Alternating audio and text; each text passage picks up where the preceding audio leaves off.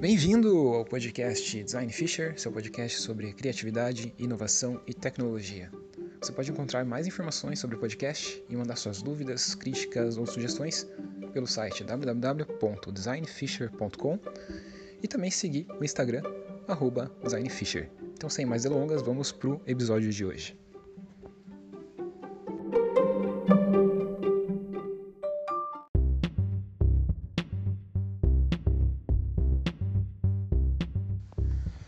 Você já reparou que, por exemplo, um animal, quando ele está. Um animal silvestre, né? Selvagem, quer dizer. Quando ele está procurando comida na natureza, ele. Normalmente ele faz um julgamento meio que inconsciente do tipo assim: quanto de energia eu vou gastar para conseguir a comida para me sustentar? Isso é uma coisa meio óbvia, porque se, por exemplo, ele gastar muita energia para pegar um determinado tipo de comida e aquela comida não repor a energia que ele gastou, ele simplesmente vai começar a ter uma subnutrição e eventualmente ele vai morrer.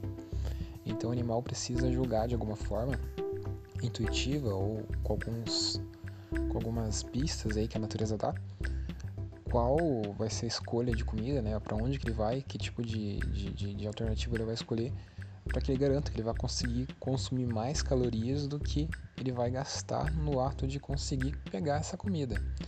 Imagina só um, um guepardo, que é aquele animal que é o mais rápido do mundo, vai a 110, 120 km por hora. Ele não pode se dar ao luxo de correr 110, 120 km por hora por 10 minutos, porque ele vai gastar uma quantidade imensa de energia e provavelmente a presa que ele for capturar, que ele for comer, gastando essa energia, ele não vai conseguir repor, ele não vai conseguir comer o suficiente para repor a energia que ele gastou. É, aquela carne vai começar a, apodrecer e tal, ele não vai conseguir dar conta de comer a tempo antes que, das, que as hienas, ou que os leões, ou que outros predadores cheguem e roubem a comida dele.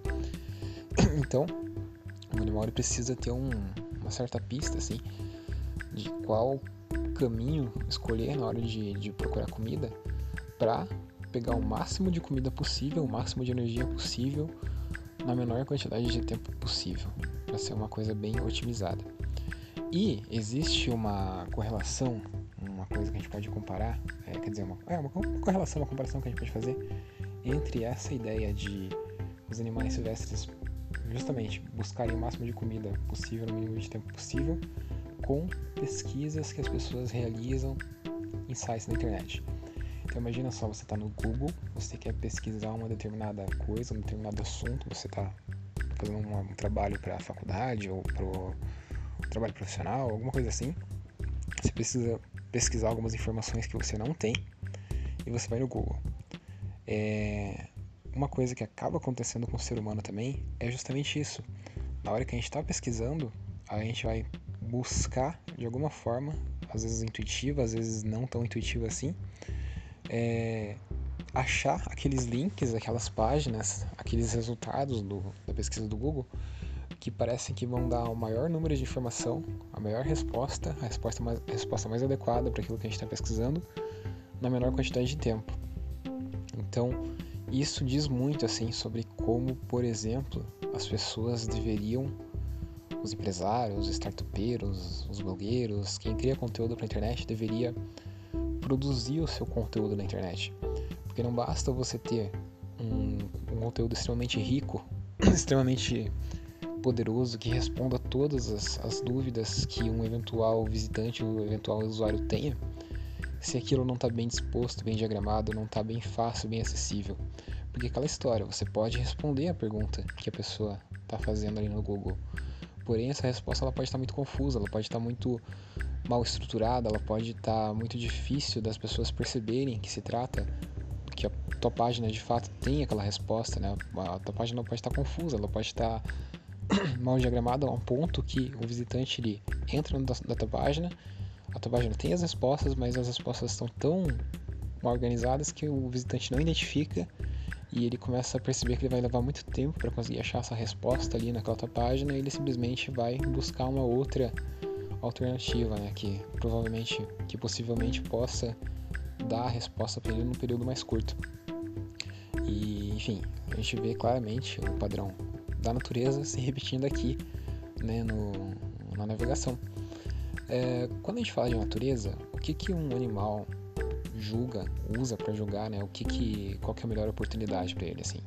Né? Como que ele sabe que, por exemplo, se ele for por tal caminho, ele for atrás de tal comida, ele tem maior chance de conseguir mais comida por, por aquele caminho do que por outro, que ele gastaria mais, mais energia e, enfim, não seria tão eficiente. Existem algumas pistas, digamos assim, que a natureza dá. Então, por exemplo, animal que é herbívoro, ele vai começar a sentir, vai ficar atento pro, pro cheiro de uma grama ou de algum vegetal que, que enfim, dê a entender para ele que que, aquele, que aquele, aquela alternativa tem o potencial de fornecer bastante energia em termos de comida. Né? Um predador, um carnívoro também, ele vai em busca de sangue, vai sentir um cheiro de, do animal, de um sangue, enfim, uma coisa assim ou observar os urubus, ou observar o movimento dos pássaros, ou observar alguma coisa que indique que existe uma presa fácil, uma coisa assim, que pode fornecer para ele uma comida, uma energia fácil, né, sem que ele tenha que gastar muito tempo e muita energia para conseguir aquela, aquela comida. E na internet existem algumas coisas que podem ajudar também a gente como criador de sites, como criador de conteúdos, como, enfim, pessoas que fornecem, que têm presença online, podem ajudar com que a gente dê esses sinais também para os visitantes, para as pessoas que fazem perguntas no Google, fazem pesquisas no Google e estão em busca de uma determinada informação. Então, por exemplo, utilizar parágrafos mais curtos, não fazer parágrafos tão longos assim, textos tão carregados e densos, né, que as pessoas levariam mais tempo para ler. E a gente sabe que a maioria das pessoas, na realidade, nem lê exatamente todo o conteúdo. A maioria das pessoas dá uma, uma breve escaneada, digamos assim, pelos conteúdos, né, vendo os tópicos principais, os títulos principais, talvez as primeiras frases de cada parágrafo, para depois decidir se vale a pena eventualmente ficar mais tempo naquela página e buscar mais informações. Então, se você coloca as informações fundamentais aí, dá as respostas fundamentais por meio desses tópicos, aí já é um grande avanço, né? As pessoas já vão sentir que o teu site, enfim, a tua presença online, teu aplicativo, tua plataforma tem potencial bem grande de responder as dúvidas dela, delas. É, enfim, utilizar figuras, utilizar ícones, é, estruturar bem a página também para que não fique confuso, para que as informações façam sentido, né? façam sentido, quer dizer, você pensar na arquitetura dessa informação, é, tudo isso acaba sendo relevante para que você consiga dar essas pistas para os eventuais visitantes, que eles consigam identificar que o teu site, que a tua presença online ali tem tem a informação, tem a resposta para o problema que elas estão tentando resolver. Basicamente isso. Então, o importante, assim, como conclusão disso tudo, ter em mente que as pessoas, é, quando elas estão buscando informação na internet, é como se fossem animais em busca de comida. A gente vai tentar sempre é, maximizar o, a quantidade de informação, a resposta que a gente busca e gastar o mínimo de tempo possível, né? reduzir ao máximo o tempo possível.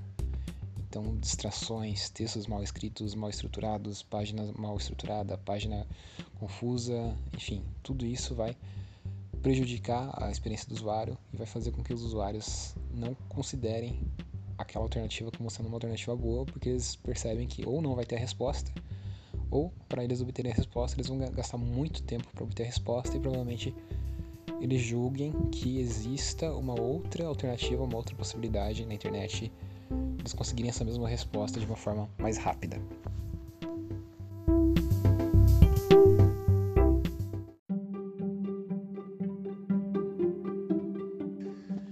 Espero que você tenha curtido o episódio de hoje. Se você curtiu, compartilhe ele com seus amigos, seus colegas, pessoas próximas. E não se esqueça de acessar o www.designfisher.com para ficar por dentro do que está acontecendo, para mandar mensagens, dúvidas, sugestões. E também de seguir o designfisher no Instagram. Beleza? Um abraço, falou, até a próxima.